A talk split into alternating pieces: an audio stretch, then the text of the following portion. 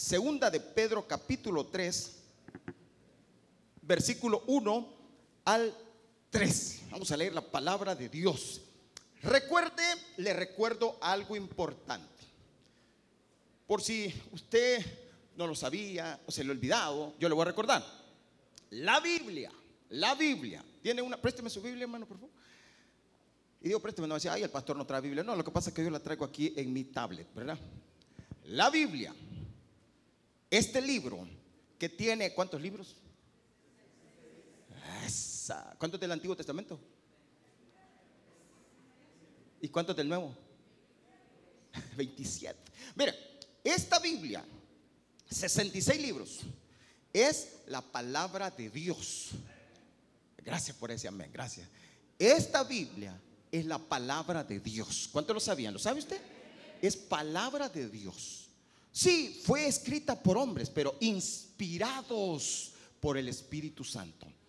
Y le recuerdo que este libro no tiene errores. Escúcheme bien. Este libro es inerrante, no contiene errores.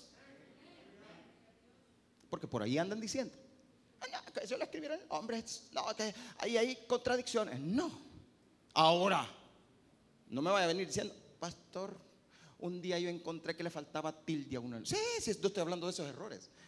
Esos son errores de imprenta. Pero la palabra de Dios es viva y es eficaz. Y usted tiene que entender lo que dice allí. Así es, nos guste o no nos guste. Lo que dice aquí se va a cumplir, nos guste o no nos guste. Diga lo que diga, gane España o pierde España. Esto que dice aquí se va a cumplir. Hoy juega España, ¿verdad? Ya vamos a avisar cómo van. Le gustaría, ¿verdad? Que ustedes quisieran ver ahí en la pantalla. Este libro, que se llama Biblia, no contiene errores. Y todo lo que ahí dice, así es. Aunque alguien venga y me diga, no, pastor, yo en eso no creo.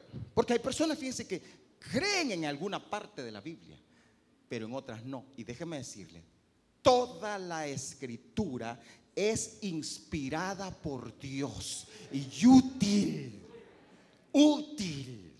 Por lo tanto, no la menosprecie. Y por eso leemos la Biblia. Hermano, a mí, a mí me fuera más fácil venir aquí a pararme, agarrar un tema y darle a hablar. Y a mí al fin de cabo me gusta hablar. Y hablar y hablar y hablar. Pero si usted se fija, mis prédicas son basadas en la Biblia y le doy hasta 20 versículos bíblicos muchas veces. El que tenga oídos por oír, que oiga, y el que quiera anotar, que anote, y el que quiera sacar provecho. ¿Por qué? Porque no son mis palabras las que lo va a cambiar, sino es la palabra de Dios. Así que hermano, dele un aplauso a la palabra de Dios, por favor, que vamos a leer esta mañana.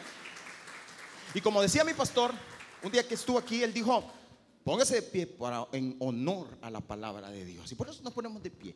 Segunda de Pedro capítulo 3, versículo 1 dice, amados, esta es la segunda carta que os escribo, y en ambas despierto con exhortación vuestro limpio entendimiento, para que tengáis memoria de las palabras que antes han sido dichas por los santos profetas y del mandamiento del Señor y Salvador dado por vuestros apóstoles. Sabiendo primero esto, que en los postreros días, o sea, en los tiempos que estamos, vendrán burladores, andando según sus propias concupiscencias y diciendo, ¿dónde está la promesa de su advenimiento? O sea, de su segunda venida. Porque desde el día en que los padres durmieron, todas las cosas permanecen así como desde el principio de la creación. Estos ignoran voluntariamente que en el tiempo antiguo fueron hechos por la palabra de Dios los cielos y también la tierra, que proviene del agua y que por el agua subsiste. Por lo cual el mundo de entonces pereció anegado en agua.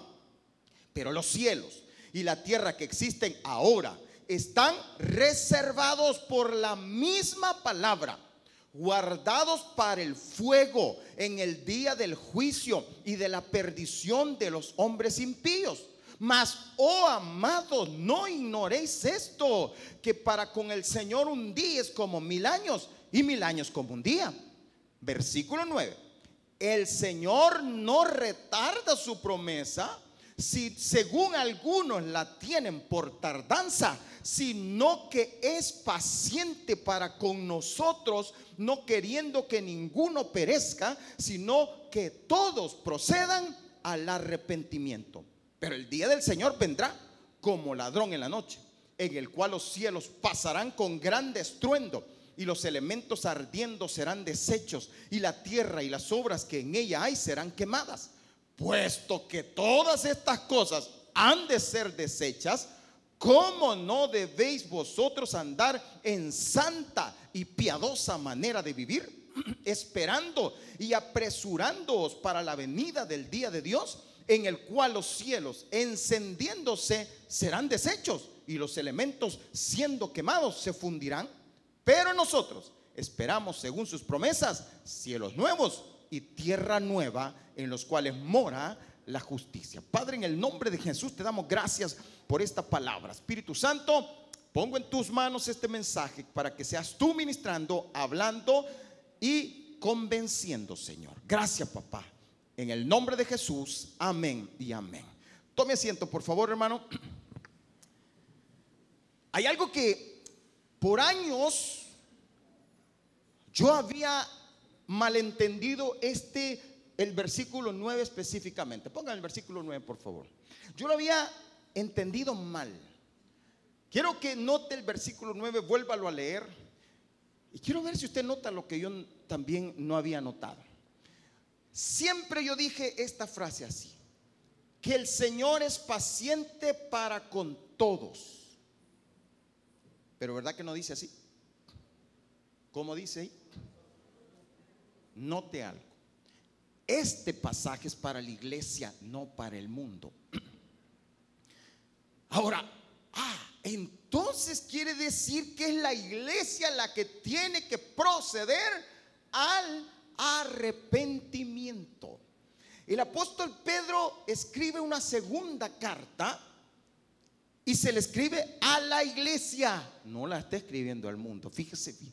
Se lo escribe a la iglesia y, y les dice, tienen que entender algo, vienen tiempos donde van a haber muchos burladores Gente que va a empezar a decir, ay Dios, y todavía estás esperando la segunda venida. No, no fregué, ya hay ratos que dicen lo mismo, desde 1900, y mira, yo me acuerdo. Y la gente empieza a hablar y se empiezan a burlar. Y así es, y existe hoy en día. Hay burlas, hay chistes, hay memes de la segunda venida del Señor, películas que se burlan de todo esto. Y nosotros sin percatarnos a veces, ¡pum! Nuestro cerebro, nuestros hijos, por no entender eso, porque nosotros no se los explicamos, vienen y creen que esto es un cuento. Entonces la iglesia empieza a vivir como que si no existiera o como que si nunca va a existir la segunda venida del Señor. Y entonces dice el apóstol Pedro, mire, hay muchos burladores, que ¿dónde están? Si las cosas siempre están iguales. Pero viene y le dice, pero estos ignoran voluntariamente, porque sí lo saben, pero lo, se hacen los ignorantes, dice, de que el mundo fue hecho por la palabra de Dios. Todo lo que existe, existe porque Dios lo creó con su palabra. Mire qué poder de la palabra de Dios. Dios lo creó con su palabra y esa palabra creó todo lo que existe.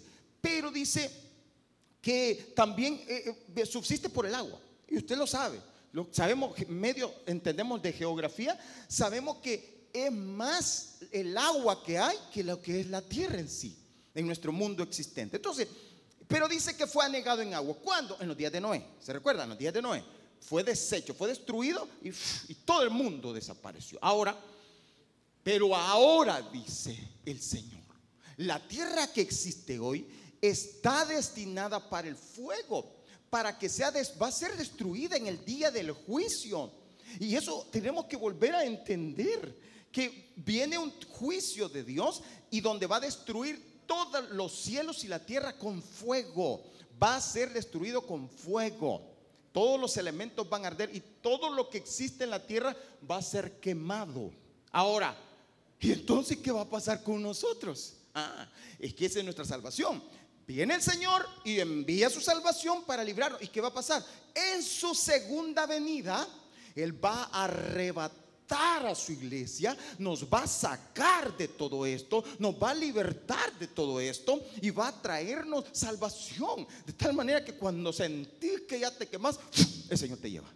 Ahora, eso tenemos que volverlo a entender, a, creer y a confiar. Y dice, pues y si así dice, ¿Cómo no debemos de estar eh, eh, pendientes de que eso va a suceder y cuidándonos y esperándonos a que eso venga y que Dios nos libre? Pero a veces se nos ha olvidado a la iglesia y empezamos a vivir la iglesia como que si nunca eso va a suceder. Pero, y dice usted, pastor, así decía mi mamá, y mi mamá ya se murió. Sí, porque el día que mueres, hasta ahí llega tu oportunidad también de salvación. Y si tú no haces, no tomas en cuenta esto, ¿qué va a suceder?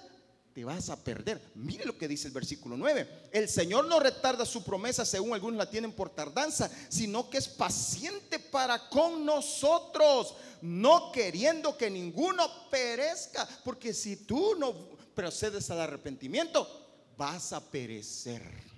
Y aunque tengas 50 años de ser evangélico, aunque te congregues y sirvas y prediques la palabra de Dios, si no procedes al arrepentimiento, dice el apóstol Pedro y dice la palabra de Dios. Dice, para que no queriendo que ninguno perezca. Y alguien me puede decir, pastor, pero yo ya me arrepentí. Mire, hace años yo era un borracho y yo ya no lo soy. Ah, Pero no habla solo de un cambio de una cosa en tu vida, sino que el arrepentimiento, y ahí vamos a ir entrando en materia del tema, póngame el tema por favor, eh, eh, eh, vamos a hablar de un giro de 180 grados, ese es el tema, un giro de 180 grados. Para los que entendemos de grados, para los que entendemos esto un poco, y dice ahí, mira, un giro total en tu vida. Un giro de 180 grados, le voy a explicar. ¿Cuántos los grados que tiene ¿Cómo se le llamaría eso? ¿Una esfera? Una circunferencia, gracias. Está aquí. Tenemos eh, arriba, digamos cero. Luego 45, 90, 180, creo que 270, 360. A veces decimos, hay que dar un giro de 360 grados. No, porque el giro de 360 te vuelve al mismo punto. El giro de 360 es hacer esto, Esto es un giro de 360 y vuelvo a quedar para el mismo lado. ¿Cómo es el giro de 180? Cambio de dirección.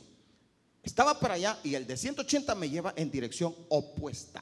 Por eso es importante. Y vamos a ver qué significa eso. El arrepentimiento. Veamos ahí algo. Un arrepentimiento. ¿Qué es? Es un profundo cambio de mente, pero que involucra el cambio de dirección de vida. Ya no podemos andar por los mismos paisajes que andábamos antes. Requiere un cambio de mente, pero de vida también. No, no, no, no, ya ahora, ahora ya soy evangélico, pero sigue viviendo igual. Tu vida sigue igual. En lo mismo te comportas igual, vivís igual, hablas igual, pensás igual. ¿Dónde está el cambio? ¿Dónde está el giro? Le voy a poner una ilustración.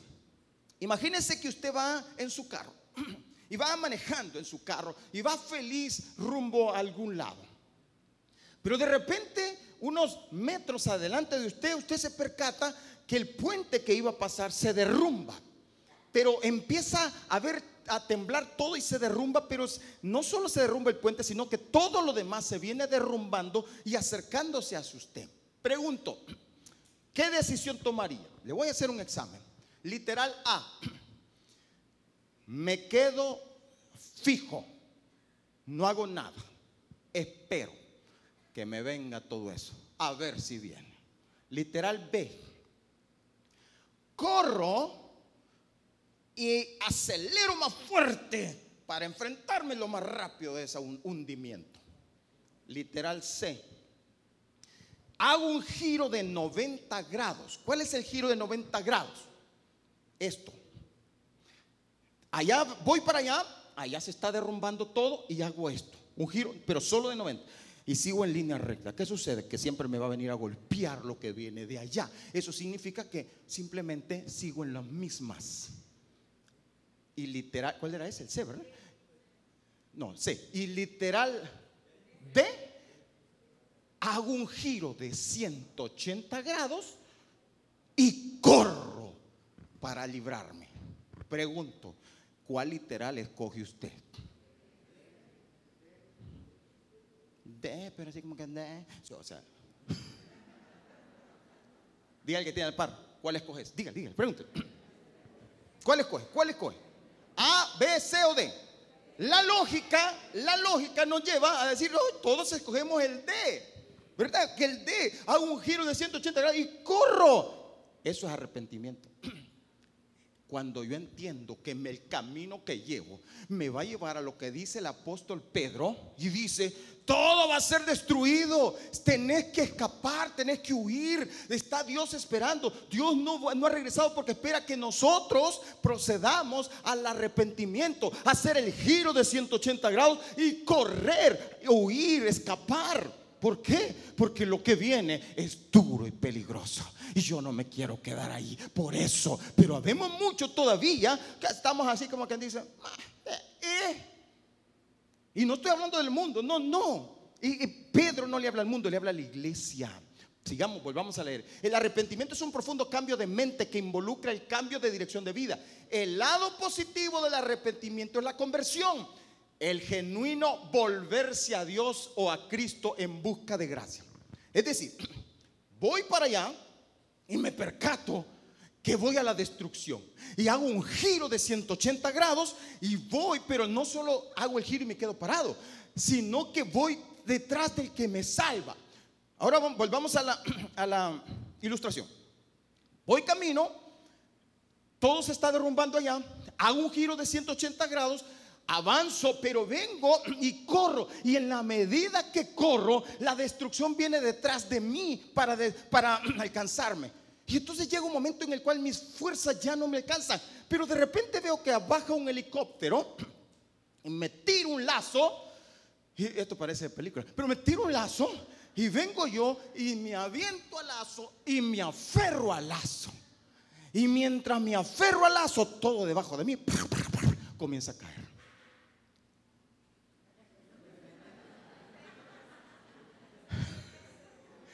Que así predico yo. Y mientras, y mientras sucede eso y me aferro, todo se destruye abajo, pero yo no me destruyo porque encontré al Salvador de mi vida, el que me rescata, el que me salva y salva toda mi familia. Ahí está la clave. Eso es el arrepentimiento al que debemos volver. Ahora, Hechos capítulo 3, versículo 19. Así que arrepentíos y convertíos. O sea, el arrepentimiento conlleva no solo el giro, sino que lleva el aferrarme a la salvación. Para que sean borrados vuestros pecados, para que vengan de la presencia del Señor, tiempo de refrigerio. Juan 8:34 dice, Jesús le respondió, de cierto, de cierto os digo que todo aquel que hace pecado, ahora, quiero aclararle algo. Hacer pecado, es decir, más bien, el arrepentimiento implica volverse del pecado, que es el pecado. Todo lo que no honra a Dios y todo lo contrario a lo que Dios dice que se haga. Entonces, pero dice la Biblia que si nosotros seguimos haciendo pecado, de cierto, de cierto digo que todo aquel que hace pecado, lo que sucede es que se vuelve un esclavo del pecado y el esclavo no queda en la casa para siempre. Usted puede estar en la iglesia, usted puede estar aquí, puede hacer lo otro, pero si usted está siendo esclavo del pecado, de las cosas que Dios claramente dice no, entonces ¿qué va a pasar? No vas a permanecer para siempre. Viene la destrucción y nos va a alcanzar. Por eso esta mañana quiero exhortarte. Ahora, le pedí al Señor cómo explicarte qué significa que nos arrepintamos. ¿Cómo ¿Qué significa ese giro entonces, pastor? ¿Y qué puede suceder? Te lo voy a ilustrar con cinco acciones. Cinco acciones. Quiero ilustrártelo esta mañana con cinco acciones que demuestran que verdaderamente estás en el arrepentimiento del cual el apóstol Pedro dice que tenemos que, proceder a ese arrepentimiento. Número uno, lo primero que implica es que tienes que escapar por tu vida, es decir, huye del pecado, huye, aléjate, corre, huye. El pecado te va a destruir. No coquetees con el pecado, no juegues con el pecado, huye. Hay muchos cristianos que quieren vivir en la frontera que quieren permanecer eh, eh, allí como quien dice, ay, que, y, no puedo un poquito, y, si solo peco un poquito, y si solo saco un pie, huye, dice el Señor, huye. Hubo un hombre, Dios dijo, una, dos ciudades, Sodoma y Gomorra, dijo, ha, llegado el colmo de la maldad. Había una maldad tan penetrada allí que es parecido a lo que está sucediendo hoy en día en nuestro mundo homosexualismo y de todas esas cosas metidas en medio. Y dijo el Señor, no, no, ya está aquí. Pero adentro, y, en una plática con Abraham, Señor, y vas a destruir, y si hay tantos justos, no la destruyo. ¿Qué quería decir? Ya no habían justos. Ahora, en un tiempo hubieron justos ahí, pero ya no habían justos. Al final estaba Lot y su familia. Y en viene el Señor y por misericordia Abraham, porque era el sobrino de Abraham, Lot, estaba Lot, dos hijas de Lot, su esposa, y habían dos hombres que iban a ser los esposos de sus hijas. Y el Señor les permite a todos salir. Pero los dos hombres que iban a ser los esposos, ah, ah, este pajero, ya estaba hablando fanático, no creyeron no creyeron y no quisieron salir. Vamos a leer Génesis capítulo 19, versículo 12. Mire, dice, y dijeron los varones a Lot, e, eran unos varones que llegaron a rescatarlo, ángeles que llegaron a rescatarlo. ¿Tienes aquí alguno más? Yernos y tus hijos y tus hijas y todo lo que tienes en la ciudad, sácalo de este lugar porque vamos a destruir este lugar, por cuanto el clamor contra ellos ha subido de punto delante de Jehová. Por tanto, Jehová nos ha enviado para destruirlo. Entonces salió Lot y habló a sus yernos, los que habían de tomar sus hijas, y les dijo, levantaos, salid de este lugar, porque Jehová va a destruir esta ciudad. Mas pareció a sus yernos como que se burlaba. No, es lo que está pasando, no es lo que estamos viendo. No es cierto, hermano, que si entendiéramos eso, estuviéramos de rodillas constantemente. Padre, líbrame, Señor, este día, guárdame, Señora, quiero huir. Y esto como que, eh, ya va este fanático, vos, ya vas con lo mismo. 15. Y al rayar el alba, los ángeles daban prisa a Lot diciendo: Levántate, toma tu mujer y tus dos hijas que se hallan aquí para que no perezcas en el castigo de la ciudad. Es que si tú estás metido en medio, te vas a ir con todo. Y deteniéndose él, los varones asieron de su mano y de la mujer y de la mano de su mujer y de las manos de sus dos hijas, según la misericordia de Jehová para con él, y lo sacaron y lo pusieron fuera de la ciudad. Y cuando los hubieron llevado fuera, dijeron, escapa por tu vida, no mires tras ti, ni pares en toda esta llanura, escapa al monte, no sea perezcas. El que tengo oídos para oír, que oiga. Escapa por tus hijos, por tu familia. Corre, huye del pecado. ¿Sabes que te quiero decir algo? El pecado alcanza, mi hermano. Puede ser que tú digas, no, mira, yo, yo, ay, mira, hace 20 años. El pecado alcanza. Y si son 20 años, 20 años tienes que estar corriendo. Corre, huye, escapa por tu vida. Tienes que vivir constantemente entendiendo que si no capas, el pecado te va a envolver y luego vienen las consecuencias, las sufren tus hijos y los hijos de tus hijos. Huye, escapa. Proverbios 6, capítulo 6, versículo 4. No des sueño a tus ojos, ni a tus párpados adormecimiento. Escápate como gacela de la mano del cazador y como ave de la mano del que arma lazos. El diablo anda como león rugiente alrededor buscando a quien devorar. Escapa. No dejes. E-, eso es arrepentimiento. El arrepentimiento es sí. Y, estas cinco características, revisarlas en tu vida. Y si esto está pasando en tu vida, entonces estás procediendo al arrepentimiento. Si no, tienes que proceder al arrepentimiento. Huye, no juguetees, no empieces a, ahí a calentar. Ay, ay, hoy sí, mañana no. Cuidado. Hoy estamos en unas fechas donde muy fácil puedes caer. Cuidado, escapa. Segundo, no mires atrás. Segundo, no voltees, olvídate ya del pasado.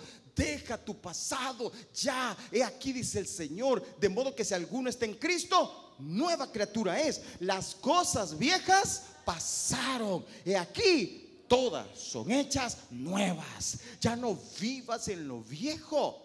Ya no olvídate de tu pasado. Ya no regreses a eso. Ya no, no tienes que ni voltear a ver cuando escapes, tienes que escapar con tu frente en alto y viendo al autor y consumador de la fe. No viendo. Ay, ay, ay. Ay, solo una. No mires para atrás. No mires para atrás, mi amado hermano. Yo estoy aquí esta mañana en nombre del Señor. Y no estoy aquí para fiscalizar tu vida, sino más bien para exhortarte en el nombre de Jesús. Una exhortación con amor para tu vida. Y por eso te voy a seguir repitiendo estas frases. El que tenga oídos para oír, que oiga. Génesis capítulo 19, versículo 24. Entonces Jehová hizo llover sobre Sodoma y Gomorra azufre y fuego de parte de Jehová desde los cielos.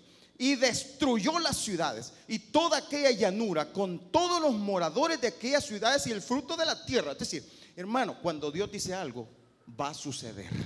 No es que quizás no pase, va a suceder versículo 26, entonces la mujer de Lot, que ya había empezado a escapar, ya había huido, el ángel la agarró y la arrebató y la sacó de la ciudad.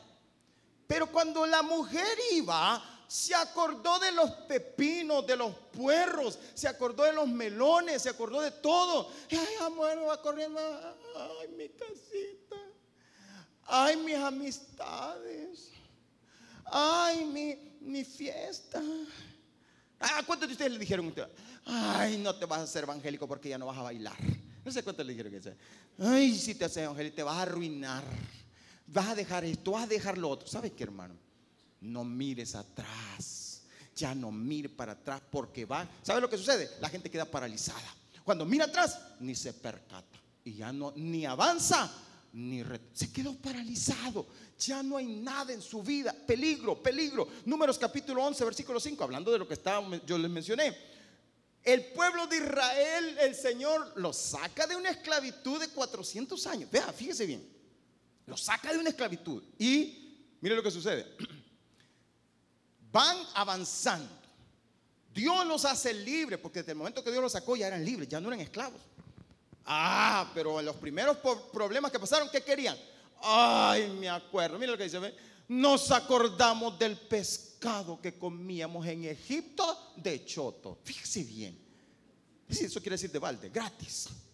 No, sí. Ay, yo no tenía que trabajar, me daban de comer. Hay gente que le encanta la esclavitud. Hay gente que vive acordando. Ay, me acuerdo. Mira, hermano, hay personas que dan su testimonio y empiezan y se paran aquí. Ay, hermano, ¿por qué no me conoce usted? Yo era, mire. Y mire, pasan de todo el testimonio, el 90% son héroes del mal. Ay, mire, yo, y yo agarraba la pistola y mataba, pen, pen, pen, y tres. Ay, mira, mira, las mujeres me caían allí. Y, parecía que está disfrutando, ¿verdad? Está disfrutando de su vida vieja eh, añorándola. Mm, mm, ¿Por qué no? Ahí me ve, ahí donde me ve, pero todas las mujeres me perseguían. Y yo te y era que emocionado porque, y triste porque ya no lo persiguen. Entonces, o sea, ya lo pasado, pasado, no me interesa. qué te vas a estar acordando? Mira, sigamos leyendo. Nos acordamos del pescado que comíamos en Egipto de balde, de los pepinos, los melones, los puerros, las cebollas y los ajos. Y ahora, ay Dios, nuestra alma se seca, pues nada, sino manaba en nuestros ojos. Ay Dios, ya me acuerdo, las fiestas que hacíamos navideñas antes. Mmm, mamita, ay, ver que, miren, una, un fiesta montón. Esta casa no cabía la gente. Y ahora, ay Dios, ahora nos ponemos a orar.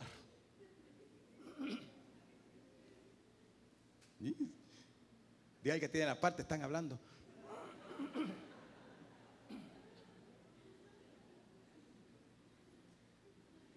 Es que ahora qué aburrido. Solo este maná. Ay, mi papá ya, ya va a venir mi papá a decirnos ahí, hijos, oremos, démosle gracias. Ay, no, yo me acuerdo antes cuando llegaban todos los bolos a la casa, qué alegría, ¿verdad? Y qué felicidad. Y te acuerdas de los pepinos, de los puerros, de los ajos, de los melones. Ya, qué, ¿verdad? Ya, el año viejo, ¿cómo, ¿cómo se la canción? Yo no olvido el año viejo.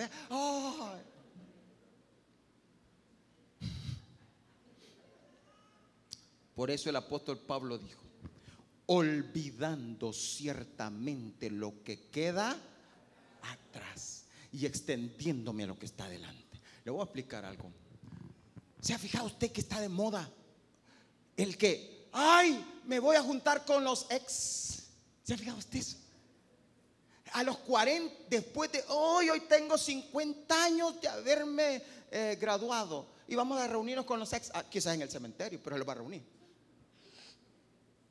Hoy tengo, mire, voy a tener una reunión con mi ex. Es que ya eso ya pasó, hermano. Mire, déjeme decirle algo. Lo que pasó, pasó. Fue su, en su momento fue lindo, pero eso ya pasó. Ya estuvo. No puede volver atrás, siga adelante. Busque de Dios.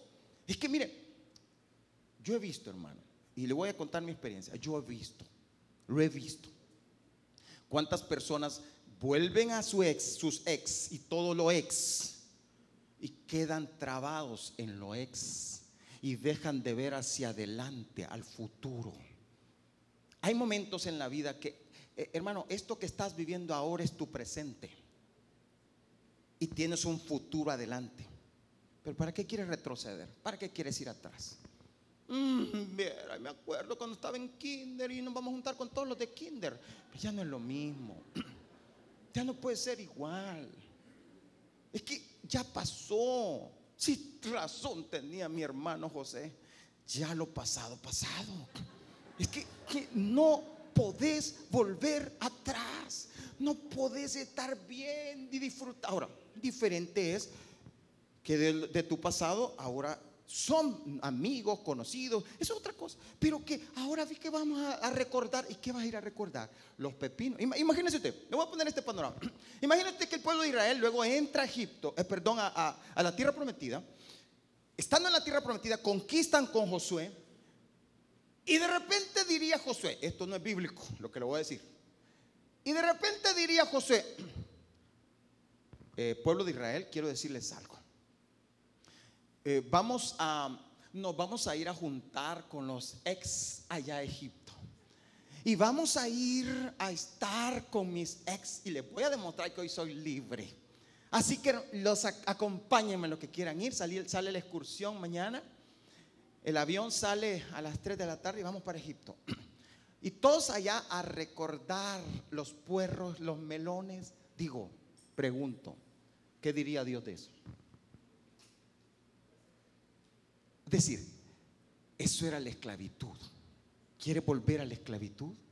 No vuelvas atrás, no mires tras de ti, escapa. Primero, no mires tras de ti. Dos, tercero, libérate del peso que te hunde. Hebreos 12.1. Por tanto, nosotros también, teniendo en derredor nuestro tan grande nube de testigos, despojémonos de todo peso y del pecado que nos asedia y corramos con paciencia la carrera que tenemos por delante. Ahora, el peso que nos queda, tenemos que aprender, ok, voy, hago el giro 180 grados, comienzo a huir, no miro para atrás, pero hay un peso que te va quedando. Y ese peso no te deja correr con la suficiente fuerza y cosas. ¿Cuál es ese peso? Hay situaciones como pecados internos, cosas como amarguras, rencor, odio, egoísmo, envidia, celos, chismes, murmuración, rebeldía y mucho más que están aquí adentro. Probablemente ya no, antes eras drogadicto y ya no lo eres. Antes eras eh, eh, eh, alcohólico y ya no lo eres. Antes decías malas palabras y ya no las dices. Pero hay cosas de las cuales tienes que despojarte.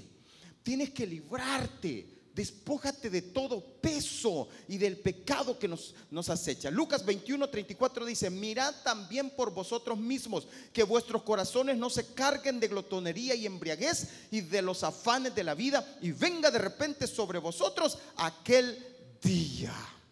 Mire, cuidado, libérate, rompe eso. Voy rápido porque el tiempo me está corriendo.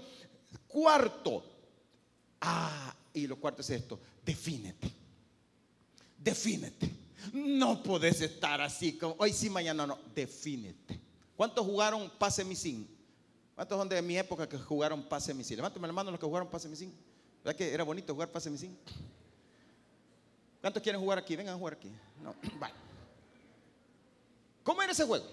Recuerden. ¿Qué era? Se ponía, recuerdo, más o menos. Se ponía, ven hermano, vamos a jugar pase misin.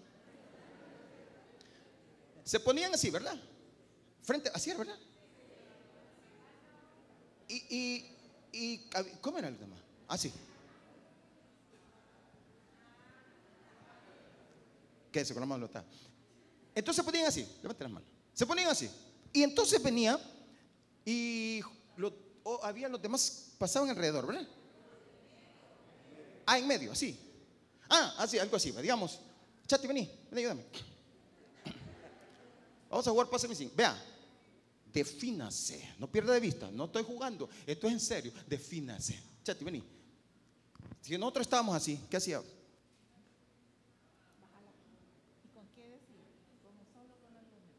Ah, espérame pues. Entonces se ponían dos así y venía y pasaban así. Pero era una fila, ¿verdad? Varios, y pasaban así, digamos, pasaban así, y pase mi sin, pase mi son por la calle.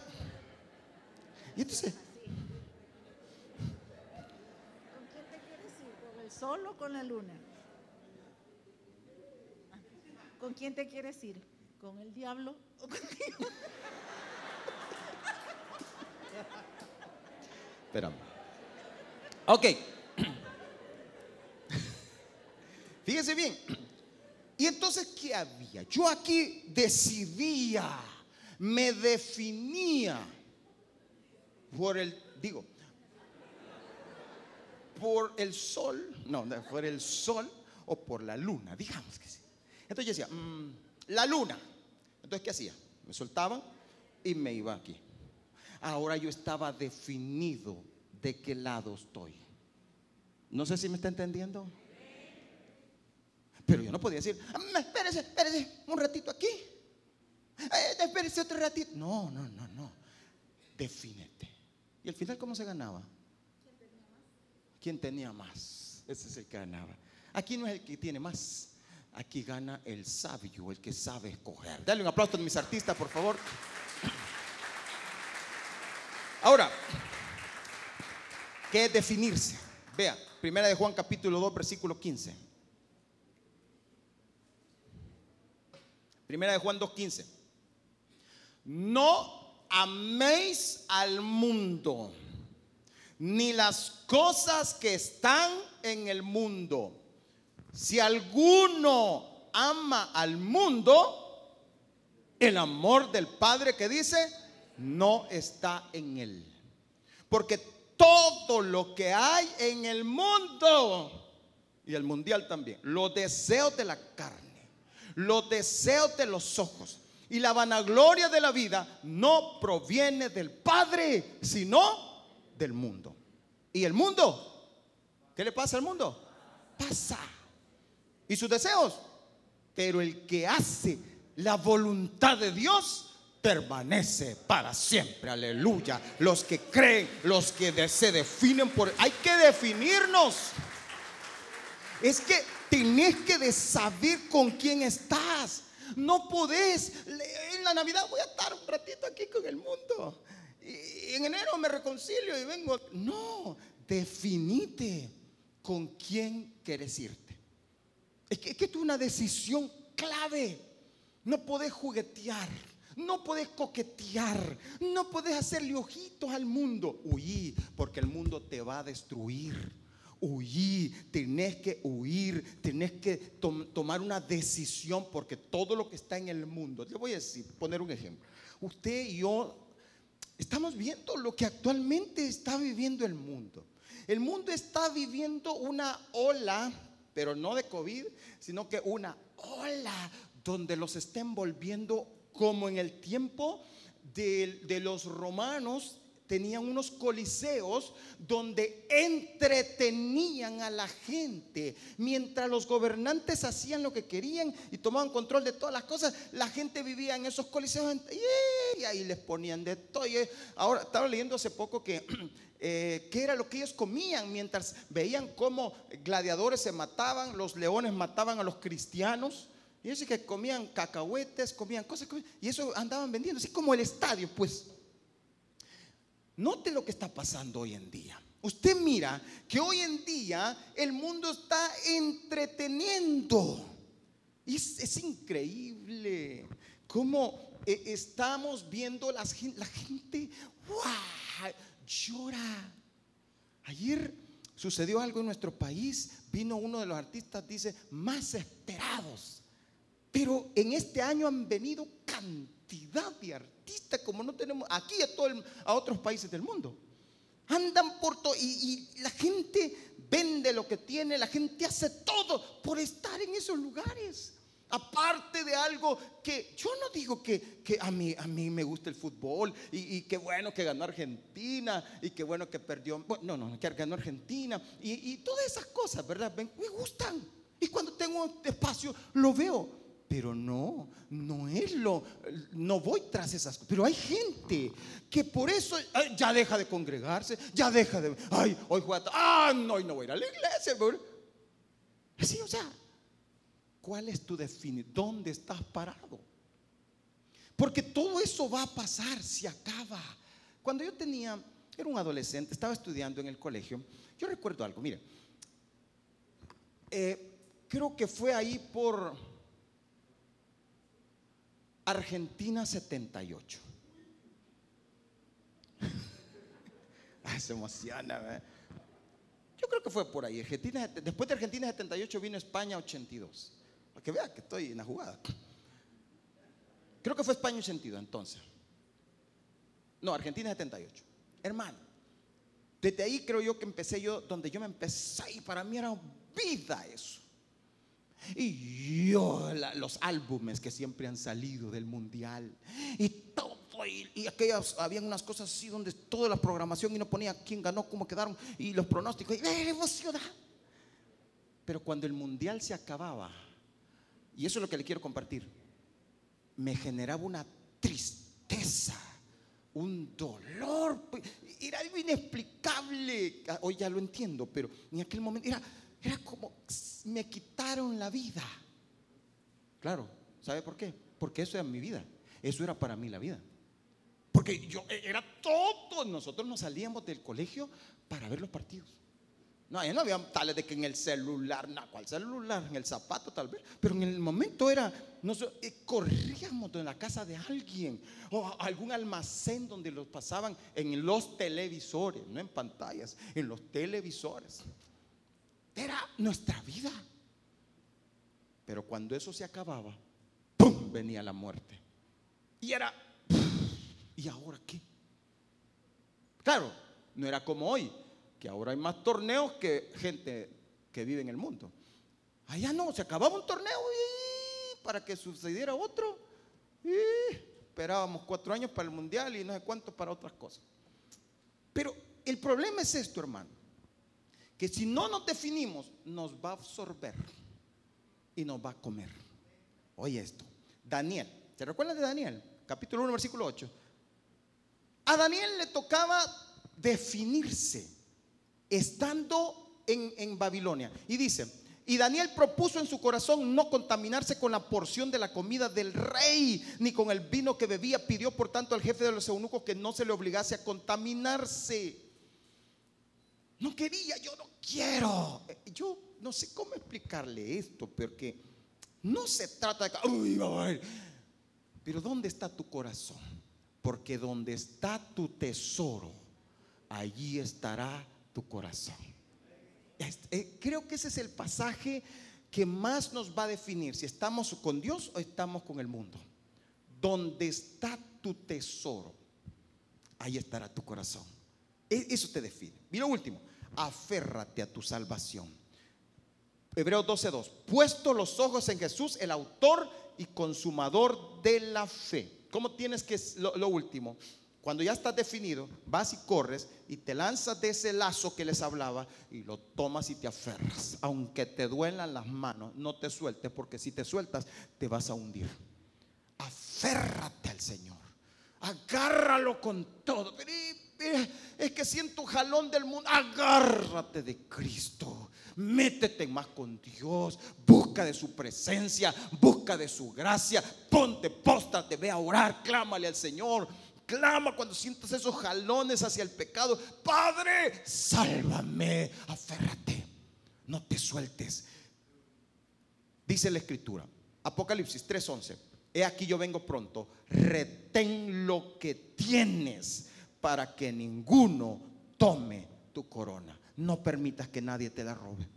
Dios te ha dado una salvación tan grande. Y, estaba esquivando este versículo, Hebreo 2.1, no, quiero que lo, leas. Capítulo 2, versículo 1. Por tanto es necesario que con más diligencia atendamos a las cosas que hemos oído, no sea que no, los músicos por favor, no sea que nos deslicemos. Oye bien, fíjate bien, con más diligencia atendamos a las cosas que hemos oído, no sea que nos deslicemos.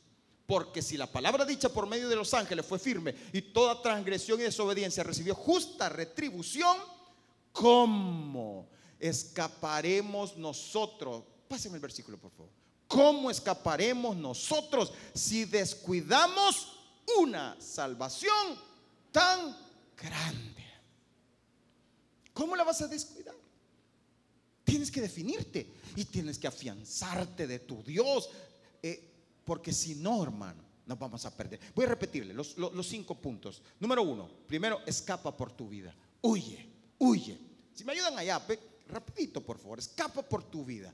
Huye. Número dos, no mires atrás. Número tres, libérate del peso que te hunde. Número cuatro, defínete, no ames al mundo. Número 5, aférrate a tu salvación. Ahora concluyo con esto. Póngase de pie, por favor. Segunda de Pedro, capítulo 3, versículo 10. Segunda de Pedro, capítulo 3, versículo 10. Hermano, dice el apóstol Pedro, amados hermanos, dice, quiero, quiero exhortar los despierto con exhortación vuestro limpio entendimiento. Quiero que entendamos, dice el apóstol Pedro y ahora el Espíritu Santo a través de la Escritura. Quiero exhortarlos, dice el Señor, a que entendamos una cosa. Es que el Señor no ha venido todavía, no porque retarde su promesa, no, sino porque es paciente para con nosotros. No queriendo que nadie perezca. Él no quiere que nadie de los suyos perezca, sino dice que todos procedan al arrepentimiento. Todos. Dios nos está dando la oportunidad cada día. Mi oportunidad puede acabar hoy, si yo muero hoy. Pero Dios nos da la oportunidad, amados hermanos. La vida cristiana no es una vida para vivirla como caica. Al fin y al cabo soy salvo. No es así. Déjeme decirle y con toda autoridad se lo digo. No es así. No es, ah, yo ya recibí a Cristo y ya estuvo. Y... No. Porque Dios va a juzgarte por tus obras por tu forma de vivir, tu manera de actuar. Porque si has creído en Él, vas a vivir como Él. No vas a vivir como el mundo. ¿A quién te pareces? ¿Ha visto usted que es tremendo cuando los hijos no se parecen a los papás? ¿Ha visto usted eso?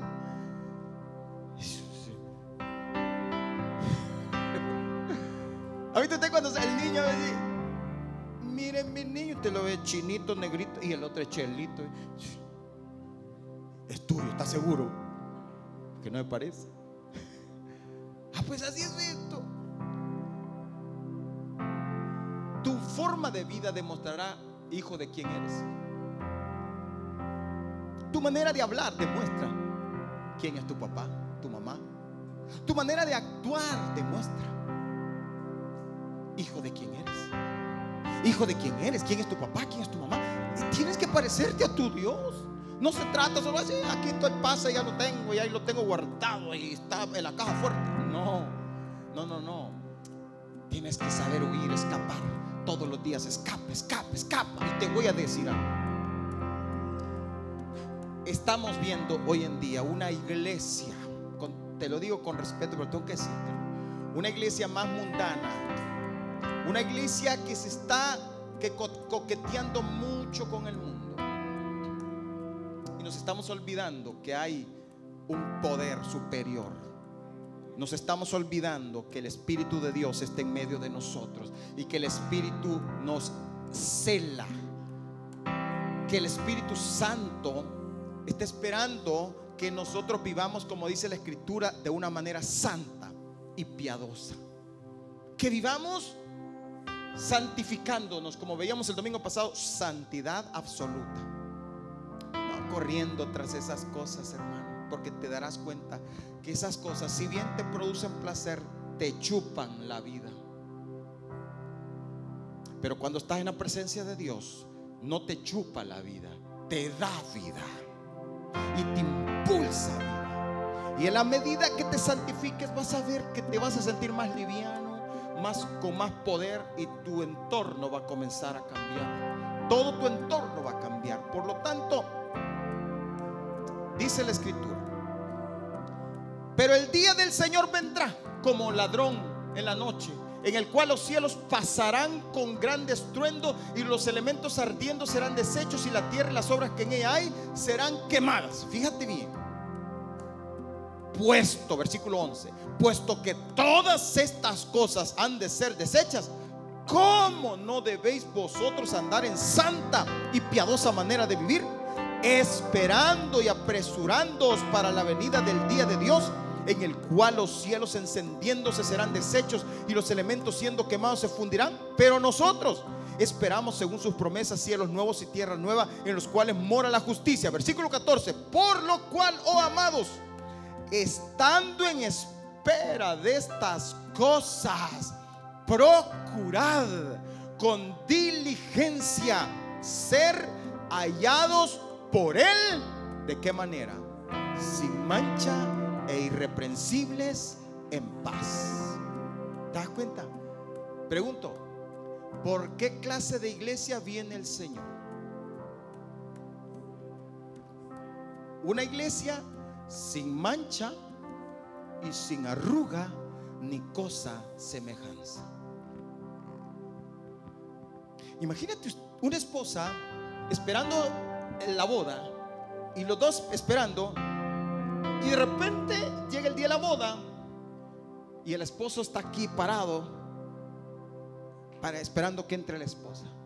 Y viene y de repente aparece la esposa enchancletada, despeinada, con el delantal porque estaba cocinando. O sea, ¿tú crees? ¿Qué va a decir el esposo? Dios viene por una iglesia sin mancha y sin arruga. ¿Qué son las manchas? El pecado. ¿Y cómo el esposo ha hecho para esto? Derramó su sangre hasta la última gota para que no tengas mancha cuando Él venga. Por lo tanto, todos los días lávate con la sangre de Cristo. Mientras Cristo venga, que la sangre de Cristo corra por tus venas y todo tu ser. Pero ¿qué son las arrugas? es la falta de santidad. ¿Cómo se quitan las arrugas? Santifícate todos los días. Ponte crema de santidad en tu piel para que se vayan las arrugas. Porque Dios no quiere una esposa arrugada. Dios quiere una esposa sin mancha y sin arrugas. Quiere decir que si hay arrugas en nosotros, no nos vamos a ir con Él. ¿Saben lo que tenían las cinco vírgenes insensatas? Arrugas. ¿Saben qué pasó? Se quedaron. Y cuando llegaron a tocar la puerta, la puerta ya estaba cerrada. Que no te suceda eso a ti. Pero ¿sabes qué? Hoy hay esperanza para nosotros. Hoy hay esperanza porque el Señor exhorta y advierte y dice, hijo, hija, yo vine para santificarte, yo vine para limpiarte, yo vine para salvarte, para restaurarte, para darte vida y vida en abundancia. Levanta tus manos, cierra tus ojos y dile, Señor, santifícame. Señor, yo necesito volverme al arrepentimiento. Yo necesito esta mañana ser diferente. Yo quiero ser nuevo. Yo quiero que me renueves. Yo quiero que me transformes, Señor, esta mañana. Aleluya.